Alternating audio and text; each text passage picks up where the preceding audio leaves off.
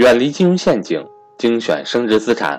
各位伙伴，大家好，我是登海，在价值投资的道路上，让我们一同前行。下面开始我们今天的分享。哎，我问大家，像欧洲呀也好，美国也好啊，过往这么多年，一百多年以来，有很多的投资大师，对不对？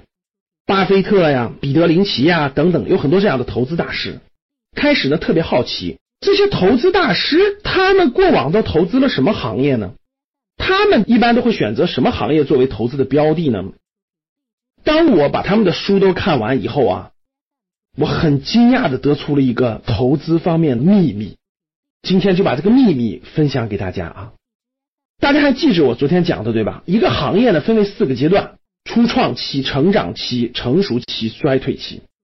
投资大师们所选择的行业都有一个重大的特征，就是这个行业的生命周期非常长，这个行业的成长期和成熟期非常之长，可以说它的衰退期很晚很晚都不到来，或者说到现在都没有到来。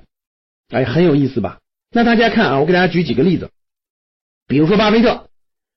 巴菲特大家都知道是股神，对吧？巴菲特重仓的行业，其实大家只要稍微了解一些投资的，基本都了解。巴菲特重仓的什么可口可乐呀、宝洁呀、沃尔玛呀，大家知道这些都是典型的什么消费品行业。巴菲特还重仓一些像富国银行啊、像美国运通啊这样的金融行业。你仔细去想，消费品也好，金融也好，包括一些能源也好、零售也好，这些行业有一个重大的特征。它的成长期特别长，成熟期也特别长，到今天也其实也不能算衰退。那大家想想，这些消费品衰退了吗？没有衰退呀，它可能增长已经不明显了，但它没有衰退啊，每年还小幅增长。比如说可口可乐啊，比如说美国最大的富国银行啊，比如说宝洁这样的公司，它可能增长性下滑了，它属于成熟期了，但是它并没有衰退啊。医疗型的公司也是这样的。再比如说，再给大家举两个例子，比如说很著名的投资大师。曾经的戴维斯，戴维斯家族的三代人，大概在一百多年的时间里啊，成就了百亿富豪的家族。戴维斯家族一直投资的就是什么？就是银行保险。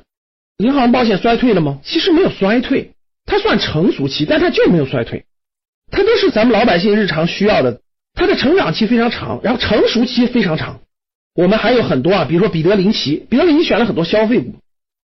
曾经加拿大的投资大师斯蒂芬。也是一样的，他选择的也是这种消费呀、金融啊、医药啊等等这样的。当我研究了十多位这种投资大师以后，我发现他们选的为什么都是集中在这些消费类、金融类、医药类、物流类等等这种方向呢？是不是行业的生命周期有很大的关系？这些行业它都有一些共性：成长周期长，成熟期长。它的衰退期很难到来，这老百姓都要消费，对吧？都要用这些基础服务。随着老龄化的到来，都要去消费这些医药。这些属性带来了这些行业诞生了太多的大的投资大家。通过我今天给大家讲的这些投资大家所选的这些行业，对你有什么启发呢？对我们的投资有什么特例吗？